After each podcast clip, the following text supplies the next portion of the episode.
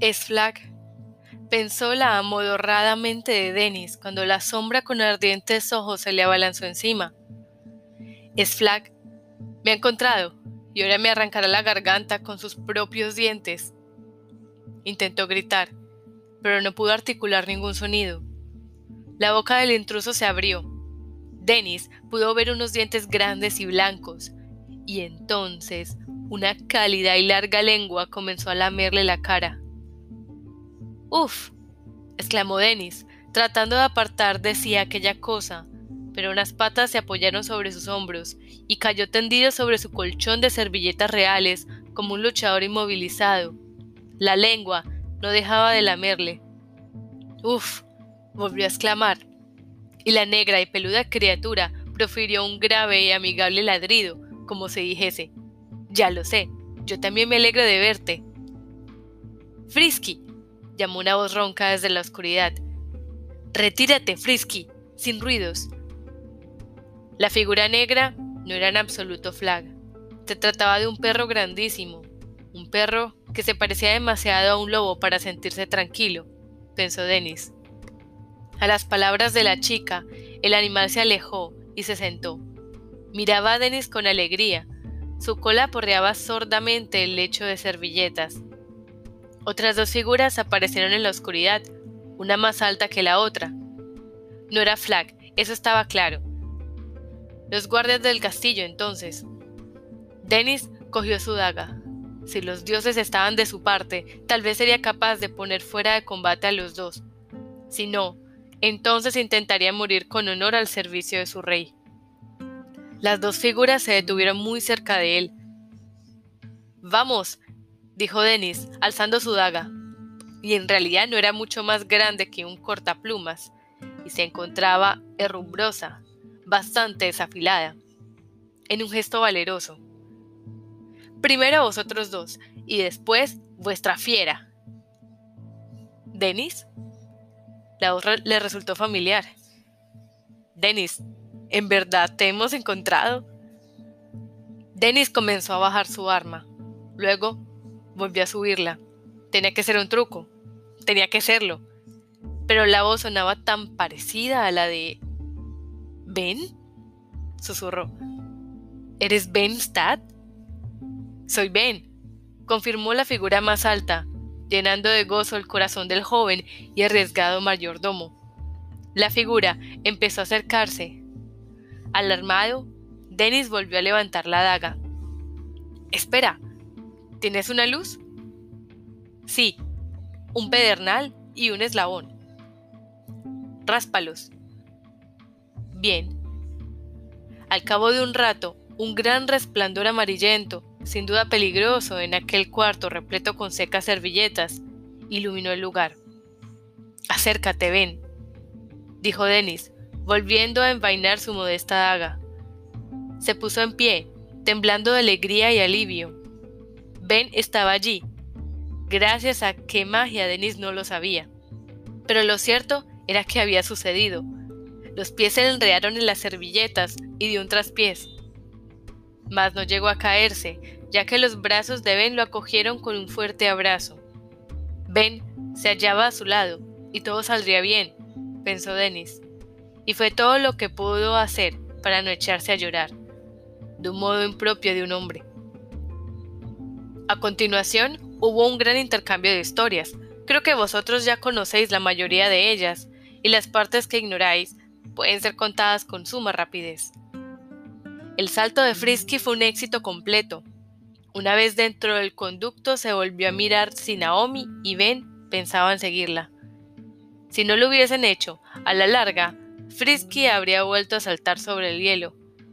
Esto podría haberle causado una gran decepción, pero no dejaría a su ama ni por el olor más excitante del mundo. Frisky estaba convencida de ello. Naomi, no tanto.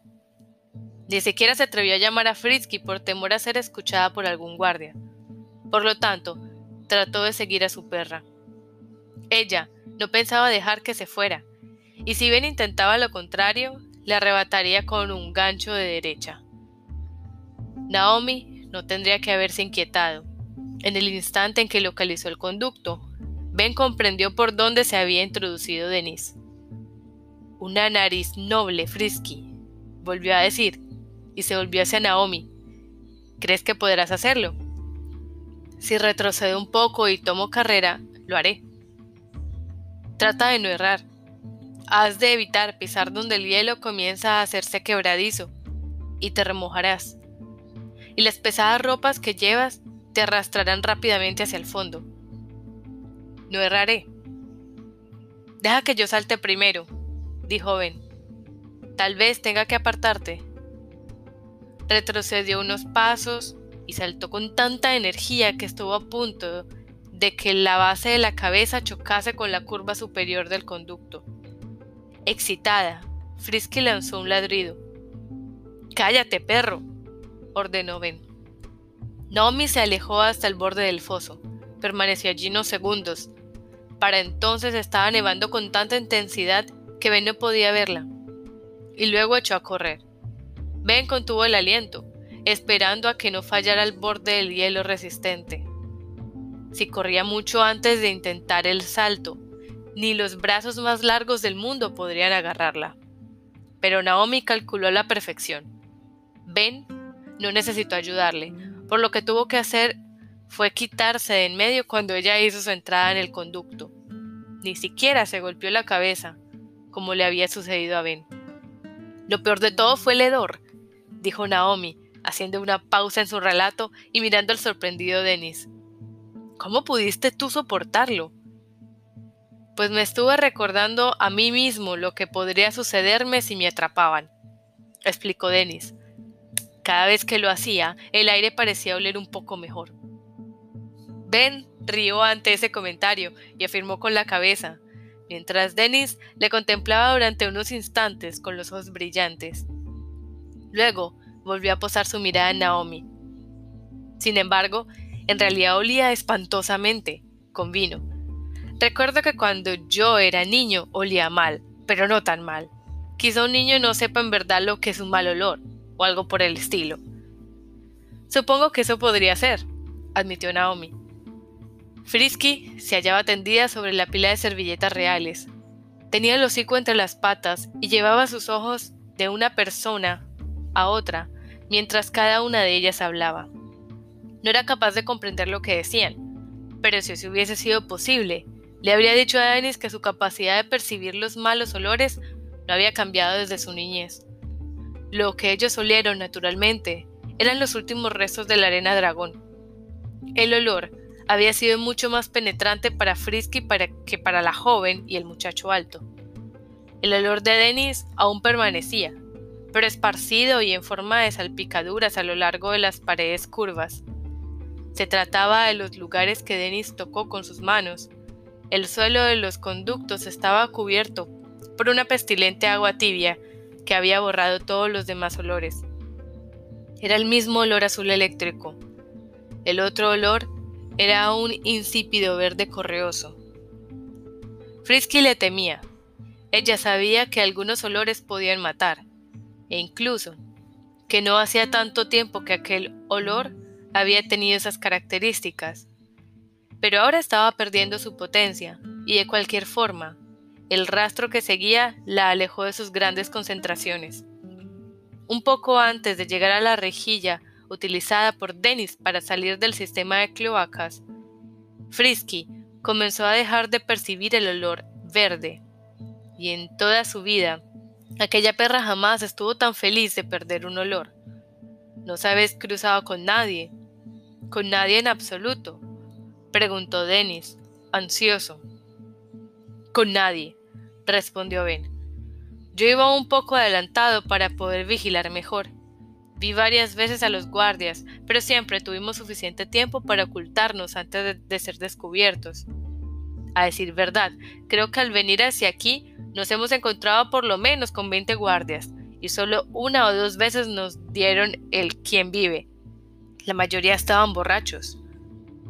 Naomi asintió. Centinelas de guardia, dijo. Borrachos. Y no estamos hablando de borrachos en un puesto de vigilancia a lo largo de fronteras septentrionales de alguna pequeña baronía, acerca de la cual uno jamás oyó hablar, sino que borrachos en el castillo, dentro del mismo castillo. Denis, recordando al desaliñado cantor que se hurgaba en sus narices, asintió con tristeza. Supongo que tendríamos que estar contentos. Si los centinelas de guardia hubieran sido como en los tiempos de Rowland, ahora estaríamos encerrados en la aguja con Peter. Pero por alguna razón, no me puedo alegrar. Te diré algo, musitó Ben en voz baja. Si yo fuera Thomas, a mi alrededor solo tuviera sujetos como los que hemos visto esta noche. Cada vez que mirase hacia el norte, me estremecería dentro de mis botas. Esto pareció inquietar mucho a Naomi. Recemos a los dioses para que jamás se llegue a eso, dijo la muchacha. Ben asintió con la cabeza. Dennis estiró el brazo y acarició a Frisky. Me ha rastreado desde la casa de Peina. ¿No es así? En verdad eres una perra muy lista. Feliz. Frisky meneó fuertemente su cola. Naomi dijo, si quisieras cortármela de nuevo, Dennis, me gustaría escuchar esa historia acerca del rey sonámbulo. Así que Dennis le contó la historia, muy parecida a como se la había contado a Peina y como os la he contado yo. Ambos escucharon fascinados, como niños a quienes se les narra un relato del lobo hablador vestido con el gorro de dormir de la abuelita. Cuando acabó su relato, eran ya las siete de la mañana. Afuera, una luz gris opaca había cubierto de Line. Aquella apagada luz de tormenta era tan luminosa a las siete como lo sería a mediodía, debido a que la nevada más fuerte de aquel invierno, y tal vez de la historia, había llegado de Line. El viento soplaba alrededor de los aleros del castillo como una tribu de espíritus. Incluso desde su refugio los refugios podían verlo. Frisky levantó la cabeza y gimoteó intranquila. ¿Y ahora qué hacemos? preguntó Dennis. Ben, que había estado leyendo una y otra vez la nota de Peter, dijo, Nada, hasta esta noche. Ahora en el castillo existe mucho movimiento y no hay modo alguno de salir de aquí sin ser vistos. Dormiremos. Recobraremos nuestras energías y esta noche, antes de que den las doce. Ben habló brevemente. Naomi sonreía. Los ojos de Dennis brillaban debido a la excitación. Sí, dijo Dennis. Por todos los dioses, eres un genio, Ben.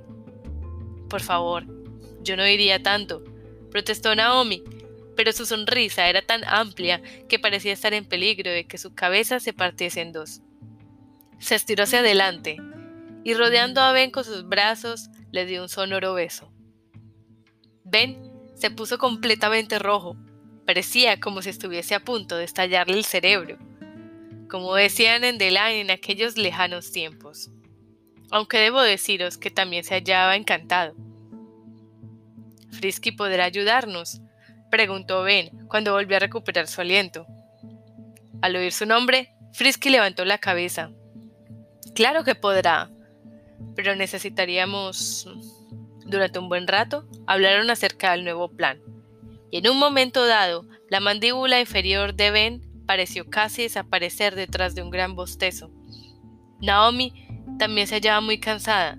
Habían estado despiertos cerca de 24 horas, recordaréis, además de haber recorrido una distancia enorme. Basta ya, dijo Ben. Es hora de dormir. ¡Hurra! Exclamó Naomi, comenzando a disponer más servilletas junto a Frisky. Siento mis piernas como si... Dennis se aclaró la garganta con educación. ¿Qué sucede? preguntó Ben. Dennis miró los morrales, el grande de Ben, y el apenas más pequeño de Naomi. Supongo que no tendréis aquí nada para comer, ¿no es así? Impaciente, la chica dijo, Pues claro que sí, ¿qué te crees? Entonces recordaron que Dennis salió de la casa de Peina hacía seis días y que desde entonces había pasado todo el tiempo escondiéndose y andando furtivamente. Tenía mirada de desnutrido y su rostro era pálido, enjuto y descarnado. Oh, lo siento, Dennis. Somos unos idiotas. ¿Cuándo fue la última vez que comiste? Dennis meditó acerca de esto. No lo recuerdo con exactitud, respondió. Pero la última comida que tuve sentado a la mesa fue mi almuerzo, hace una semana. ¿Y por qué no lo has dicho desde un principio, tonto? le molestó Ben. Creo que porque estaba demasiado excitado de veros, respondió Dennis sonriendo. Mientras les observaba abrir los morrales y buscar entre los restos de sus víveres, el estómago le gorgoreaba ruidosamente. La boca se le hacía agua. Entonces, una idea se le cruzó por la cabeza. ¿No habréis traído nabos por casualidad? Naomi giró la cabeza y lo miró desconcertada. ¿Nabos?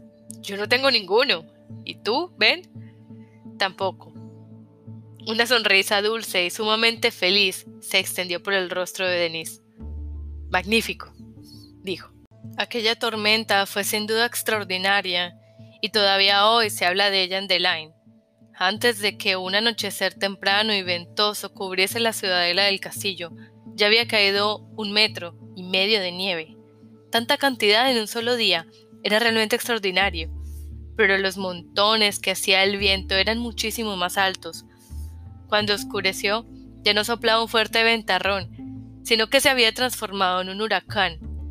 En algunos sitios alrededor del castillo, la nieve se acumulaba contra los muros, formando rampas de más de siete metros de altura que cubrían no solo las ventanas de la primera planta, sino de la segunda y de la tercera. Quizá estaréis pensando que esto convenía mucho a los planes de fuga de Peter. Y así habría sido, si la aguja no hubiese estado erguida sola en medio de la plaza. Pero lo estaba, y allí el viento soplaba con mayor fuerza. Un hombre robusto no era capaz de hacer frente a aquel viento, pues saldría rodando hasta estrellarse contra el primer muro de piedra al otro extremo de la plaza. Y el vendaval tenía además otro efecto. Era como una escoba gigantesca. Tan pronto como caía la nieve, la barría del suelo de la plaza. Al anochecer había enormes amontonamientos blancos contra el castillo y atascos en la mayoría de los callejones de la parte oeste de la ciudadela. Pero la plaza estaba tan limpia como una patina. Lo único que había era helados adoquines esperando quebrarse los huesos a Peter en caso de que su cuerda se partiera. Y debo decir que la cuerda de Peter estaba destinada a romperse. Cuando él la probó, soportaba su peso. Pero existía un hecho acerca de aquella cosa mítica llamada punto de ruptura que Peter no conocía. Joseph tampoco lo sabía. Sin embargo, los conductores de bueyes estaban enterados, y si Peter les hubiera preguntado, ellos le habrían contestado con un viejo axioma, conocido por marinos, leñadores, costureras y todos aquellos que trabajaban con hilos o cuerdas. Cuanto más larga la cuerda, más rápida la rotura. Peter había probado con una cuerda de un metro veinte de longitud y ésta le soportó. El cordón al cual pensaba confiar su vida, una cuerda muy delgada, medía unos 75 metros. Estaba destinada a romperse, os los digo, y los adoquines esperaban la caída del fugitivo para romperse los huesos y hacer que muriese desangrado. Durante aquel largo y tormentoso día ocurrieron muchos desastres mayores y menores. Del mismo modo que hubo muchos actos de heroísmo, algunos exitosos y otros predestinados al fracaso. En las baronías interiores, algunas granjas fueron arrasadas por el viento, igual que en el viejo cuento del lobo hambriento tira abajo de un soplido la casa de los inocentes cerditos. Algunos de los que se quedaron sin hogar por esta causa se las arreglaron para llegar hasta la ciudadela del castillo a través de las blancas planicies, amarrados todos juntos a una cuerda para mayor seguridad. Otros cerraron en la búsqueda del gran camino de The Line y se perdieron en medio de la blancura. Sus cuerpos, congelados y mordisqueados por los lobos, no serían descubiertos hasta la primavera. Pero a las siete de la tarde, la nevada finalmente disminuyó un poco y el viento dejó de soplar con tanta fuerza. La inquietud fue cediendo y en el castillo se acostaron temprano. Había muy poco más que hacer. Se alimentaron los hogares. Los niños fueron arrojados en sus camas. Se bebieron la última taza de té y se dijeron las oraciones. Una por una, las luces fueron apagándose. El pregonero gritaba lo más fuerte que podía, pero tanto a los ocho como a los nueve el viento dispersó los sonidos de su boca. A las diez volvió a oírsele de nuevo, mas para entonces la mayoría de la gente dormía. Tomás también, pero su sueño no era tranquilo. Aquella noche no estaba Denis para dormir cerca de él, consolarle. Aún continuaba enfermo en su casa. Tomás había pensado muchas veces en enviar un paje para que lo comprobara, incluso ir él mismo. Denis le agradaba mucho, pero siempre surgía algo que hacer, papeles que había que firmar, peticiones que escuchar y naturalmente botellas de vino que beber. Thomas esperaba que Flack viniera a verle, trayéndole unos polvos que le ayudasen a dormir. Pero desde su inútil viaje hacia el norte, el mago se comportaba de un modo extraño y distante. Era como si Flack supiese que algo no iba bien, pero no estaba seguro de lo que era. Thomas deseaba que el mago acudiese a su lado, pero no se atrevía a mandarlo llamar. Como siempre, el gemido del viento le hacía recordar a Thomas la noche en que murió su padre. Temía que le costara conciliar el sueño y que a su vez dormido viesen horribles pesadillas, sueños en los que Roland gritaría, desporticaría y finalmente sería consumido por las llamas. Así que Thomas hizo aquello a lo cual se había acostumbrado durante los últimos años. Se pasaba todo el día con una copa de vino en la mano. Y si yo os dijese cuántas botellas de vino consumía, este muchachito hasta que finalmente, alrededor de las diez, se marchaba a dormir, vosotros probablemente no me creeríais. Por lo tanto, no lo diré. Pero sí que eran muchas. Tendido sobre el sofá, sintiéndose pésimamente y deseando que Denis estuviera en el acostumbrado sitio junto a la chimenea. Tomás pensaba, me duele la cabeza y tengo el estómago revuelto. ¿Vale la pena sufrir todo esto para ser rey? Lo dudo. Vosotros también podréis dudarlo, pero antes de que Tomás pudiese seguir hablando, ya estaba en el más profundo sueño. Durmió cerca de una hora, luego se levantó y comenzó a caminar. Parecía un fantasma con un camisón blanco. Deambuló por los pasillos. Una doncella que se había quedado trabajando hasta más tarde y que llevaba los brazos cargados con sábanas acertó a verle y como era tan parecido al difunto rey Roland, la mujer dejó caer su cargamento y echó a correr gritando. El dormido cerebro de Thomas oyó los gritos, confundiéndolos con los de su padre. Continuó caminando hasta dar con el corredor menos utilizado. A medio camino se detuvo y empujó la piedra secreta. Entró en el pasadizo, cerró la puerta y se dirigió hasta el final del pasillo. Deslizó los paneles que estaban detrás de los ojos de vidrio de Niner, y a pesar de que todavía dormía, colocó su rostro contra los dos agujeros, haciendo como que miraba la sala de estar de un difunto padre. Así, aquí dejaremos por algún tiempo el desafortunado muchacho, rodeado por el olor a vino y con lágrimas de remordimiento corriéndole por las mejillas desde sus somnolientos ojos. Este pretendido rey era unas veces un muchacho cruel, otras un muchacho triste, y casi siempre había sido un muchacho débil. Pero debo deciros que incluso ahora sigo sin creer que en realidad fuese un muchacho malo. Que le odiéis por cosas que hizo, por las cosas que permitió que se hicieran, es algo que puedo comprender. Pero me sorprendería que a la vez no le estuvieras un poco de lástima. A las once y cuarto de aquella trascendental noche, la tormenta concluyó. Una tremenda ráfaga de viento pasó sobre el castillo. Soplaba más de 100 kilómetros por hora y desgarraba las ralas nubes como la bofetada de una gigantesca mano. En el tercer callejón del este había una torre baja de piedra a la cual llamaban Iglesia de los Grandes Dioses. Llevaba allí desde tiempos inmemoriales. Mucha gente rendía culto en ella, pero ahora se hallaba vacía. Algo también muy favorable.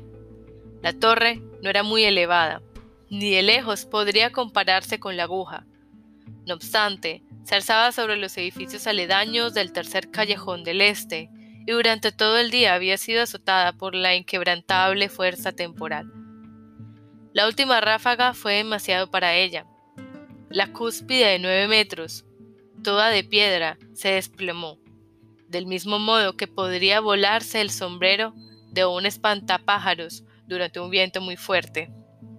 Una parte aterrizó en el callejón, otra sobre las casas vecinas. El estrépito fue tremendo. La mayoría de la gente que vivía en la ciudadela del castillo, agotada por la excitación en la tormenta y sumida en el profundo sueño, no reparó en el desmoronamiento de la iglesia de los grandes dioses. Si bien a la mañana siguiente se sorprenderían muchísimo ante las ruinas cubiertas de nieve, casi todos se limitaron a refunfuñar y cambiando de posición se volvieron a dormir. Algunos centinelas de guardia, los que no estaban muy borrachos, lo oyeron, naturalmente, y corrieron para ver lo que había sucedido. Salvo por estos pocos, el desmoronamiento de la torre pasó casi por completo inadvertido en el momento de suceder. Pero hubo unas cuantas personas que lo oyeron, y creo que vosotros ya las conocéis todas. Ben, Dennis y Naomi, que se preparaban para intentar rescatar al legítimo rey, oyeron el ruido desde el cuarto de las servilletas, mirándose unos a otros con ojos bien abiertos. No os preocupéis, dijo Ben, al cabo de unos instantes. No sé lo que ha podido ser, pero carece de importancia. Continuemos con lo nuestro. Beson y los carceleros inferiores, todos ellos borrachos, no sintieron desmoronarse la iglesia de los grandes dioses, pero Peter sí lo percibió. Se hallaba sentado sobre el pavimento de su dormitorio, pasando cuidadosamente su cuerda entre los dedos en busca de trozos flojos. Al oír el estrépito de las piedras amortiguado por la nieve, alzó la cabeza y se dirigió con premura a la ventana. No podía ver nada. Lo que quiera que se hubiese derrumbado estaba al otro extremo de la aguja. Después de reflexionar sobre ello durante unos segundos, Peter volvió a su cuerda. Faltaba poco para la medianoche, y él había llegado a la misma conclusión que su amigo Ben. No tenía importancia, la suerte ya estaba echada. Ahora había que mirar adelante. En la profunda oscuridad del pasadizo secreto, Thomas oyó el ruido sordo de la torre al caerse y se despertó.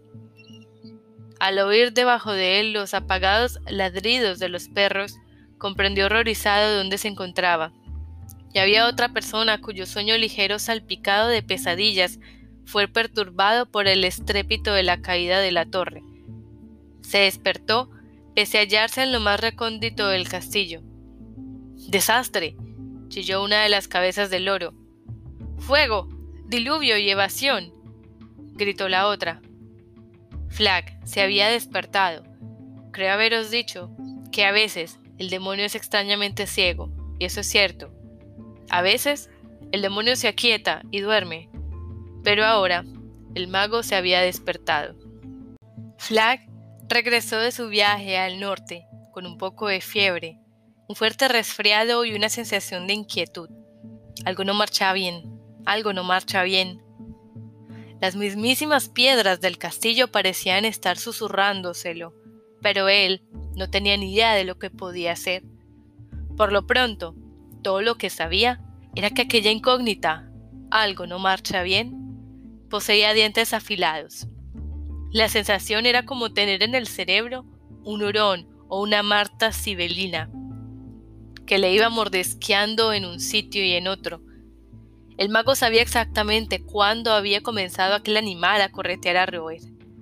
Al volver de su infructuosa expedición en busca de los rebeldes. ¿Por qué? ¿Por qué? Porque los rebeldes debían haber estado allí, pero no habían aparecido y Flack odiaba ser engañado. pero aún odiaba sentir que él podía haber cometido un error. Si se habría equivocado en su búsqueda de los rebeldes, entonces tal vez había cometido fallos en otras cosas. ¿En qué otras? No lo sabía, pero sus sueños eran desfavorables, y aquel pequeño irascible animal correteaba por su cabeza, inquietándole, insistiendo en que se había olvidado de cosas, que otras cosas estaban sucediendo a sus espaldas. Corría, mordisqueaba y le arruinaba el sueño. Flag tenía medicinas que podían terminar con un resfriado, pero ninguna de ellas lograría hacer el efecto sobre aquel animal roedor que llevaba en su cerebro. ¿Qué es lo que podía haber salido mal? Se repitió esta pregunta una y otra vez, y en verdad parecía, o al menos a primera vista, que nada en absoluto. Durante muchos siglos, el viejo y oscuro caos que latía dentro de él había odiado el amor, la luz y el orden de Adeline, y trabajó duramente para destruir todo aquello, para derribarlo al igual que la última ráfaga de la tormenta había tirado abajo la iglesia de los grandes dioses. Siempre hubo algo que se interfirió en sus planes, una Kaila la buena, una Sasha, alguna persona, alguna cosa. Pero ahora no veía ninguna posible interferencia, mirase en la dirección que mirase. Thomas era por completo su criatura. Si Flag le ordenaba que midiese a palos el más alto parapeto del castillo del tonto, solo atinaría a preguntarse a qué hora debía hacerlo.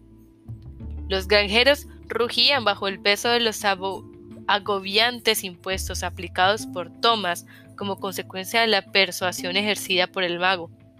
Cierta vez, Joseph le dijo a Peter que al igual que las cuerdas y cadenas, las personas también tenían un punto de ruptura. Y así era. Los granjeros y comerciantes de Elaine casi habían llegado al suyo. La cuerda que se une la ciudadanía con el gran paquete de impuestos es pura lealtad. Lealtad al soberano, al país, al gobierno. Flag sabía que si hacía los impuestos lo bastante pesados, todas las cuerdas se romperían, y el estúpido güey, que así era como él consideraba al pueblo de Delaine, saldría corriendo desbocado, arrasando con todo lo que se le pusiera al paso. El primero de los bueyes ya estaba libre y se escondía en el norte. Se hacían llamar exiliados, pero Flag no dudaba que muy pronto lo cambiarían por rebeldes. Peina se había apartado y Peter estaba encerrado en la aguja. Por lo tanto, ¿qué era lo que estaba mal? Nada, maldita sea nada. Pero el hurón correteaba, roía, mordisqueaba y se retorcía.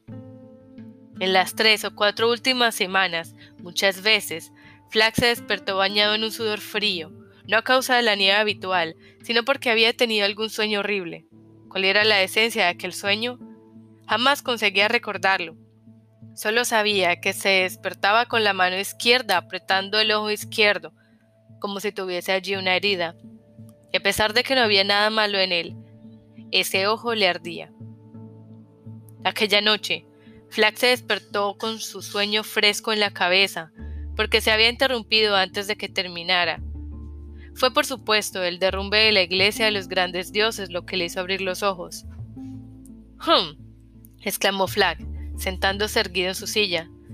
Tenía los párpados bien abiertos y las pupilas atentas, las mejillas, blancas, húmedas, se hallaban lustrosas por el sudor.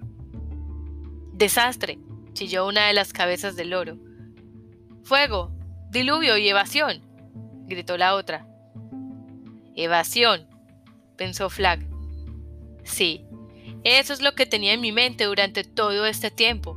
Eso es lo que me estaba carcomiendo. Se miró las manos y vio que le temblaban, lo cual le puso furioso. Se levantó de la silla de un salto. Él tiene la intención de evadirse, murmuró, pasándose las manos por el cabello. Es solo una intención de todos modos. Pero ¿cómo? ¿Cómo? ¿Cuál es su plan? ¿Quiénes le han ayudado? Le pagarán con sus cabezas, lo prometo. Y no se las cortarán de un solo hachazo, no. Se las irán cortando de a dos centímetros, de un centímetro, de a medio centímetro. cada vez. Se volverán locos por la agonía mucho antes de morir. ¡Loco! Chirrió una de las cabezas del loro. ¡Agonía!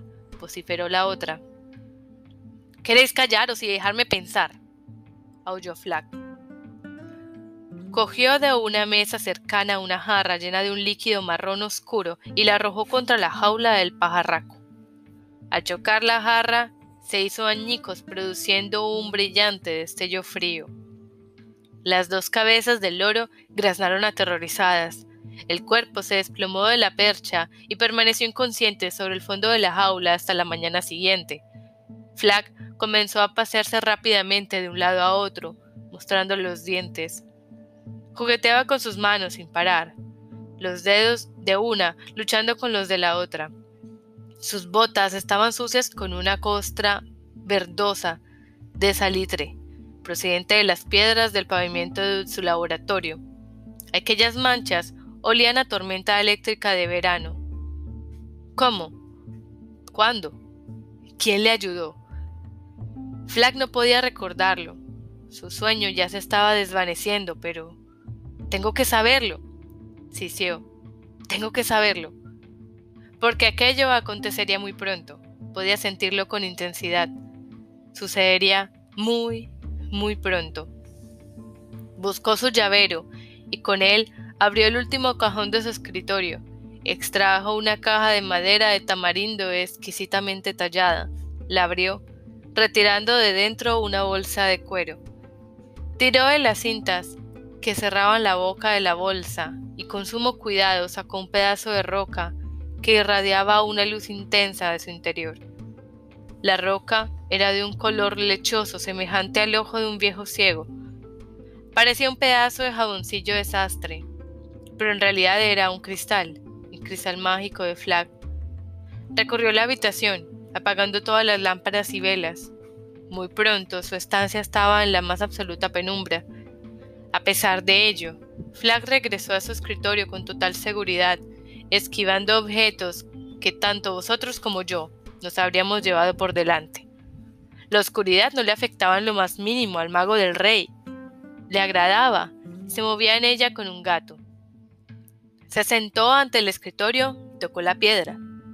Le pasó las palmas por los lados, sintiendo los ásperos bordes con los ángulos. Muéstrame, murmuró. Muéstrame aquello que preciso saber. Esa es mi orden. Al principio no sucedió nada. Luego, poco a poco, el cristal comenzó a iluminarse desde adentro. La tenue luz que apareció era pálida y difusa. Flag volvió a tocar el cristal esta vez con la punta de sus dedos. La luz se hizo más cálida. Muéstrame a Peter. Esa es mi orden. Muéstrame a Mozalbete que se atreve a entrometerse en mi camino y muéstrame qué es lo que planea hacer. La luz empezó a brillar, a brillar, a brillar, con los ojos resplandecientes mostrando los dientes entre sus finos y crueles labios. Flag se inclinó sobre el cristal Ahora Peter, Ben, Dennis y Naomi podrían haber recorrido, reconocido su sueño, y habrían reconocido también el resplandor que iluminaba el rostro del mago, un resplandor que no provenía de una vela. El matiz lechoso del cristal desapareció súbitamente, absorbido por el brillante resplandor. Ahora, Flack podía ver en lo más profundo de su interior. Sus ojos se dilataron y luego los entrecerró azorado. Era Sasha, visiblemente embarazada, sentada sobre la cama de un niño. El niño tenía en sus manos una pizarra. En ella se podían leer dos palabras, Dios y perro. Con impaciencia, Flack pasó las manos sobre el cristal, que ahora respondió con, con ondas de calor. Muéstrame lo que necesito saber. Esa es mi orden. El cristal volvió a aclararse. Era Peter, jugando con la casa de muñecas de su madre, simulando que la vivienda y la familia que la habitaba eran atacadas por los indios, o por dragones, o por alguna otra cosa tonta. El viejo rey se hallaba en un rincón, observando a su hijo, deseando unírsele en su... Bah, exclamó Flag, frotando nuevamente con sus manos contra el cristal. ¿Por qué me muestras estas viejas historias sin sentido? Yo preciso saber cómo planea escapar y cuándo. Ahora muéstramelo. Es una orden. El cristal estaba cada vez más caliente. Si no le permitía apagarse pronto, Flag sabía que se podía quebrar para siempre. Y no era fácil hacerse con un cristal mágico. Aquel lo había encontrado después de 30 años de búsqueda, pero preferiría haberlo partido en billones de fragmentos antes de rendirse. Esa es mi orden, volvió a decir, por tercera vez, el aspecto lechoso del cristal. Se retiró hacia adentro. Flax se inclinó sobre él hasta que el calor hizo que se le saltaran las lágrimas. Se restregó los ojos, y entonces, a pesar del calor, los abrió de par en par, sobresaltado y furioso. Era Peter. Descendía lentamente por la pared de la aguja. No cabía duda de que se trataba de alguna magia engañosa, porque a pesar de que se pasaba una mano sobre la otra, ningún lado se le veía la cuerda. ¿O estaba allí? Flack se pasó una mano por la cara, disipando el calor por unos instantes. ¿Una cuerda? No exactamente, pero ya había algo, algo tan sutil como el hilo de una telaraña y sin embargo soportaba su peso. Peter, dijo Flag, jadeando, y ante el sonido de su voz, la diminuta figura miró a su alrededor. Flag sopló el cristal y su brillante y oscilante luz desapareció. Al sentarse, el mago pudo observar frente a él su resplandor crepuscular. Peter, evadiéndose. ¿Cuándo? En el cristal era de noche, y Flag había visto algunos errantes copos de nieve pasar volando junto a la pequeña figura que bajaba por la pared curva. Iba a suceder esta noche, mañana por la noche, alguna noche de la próxima semana, o...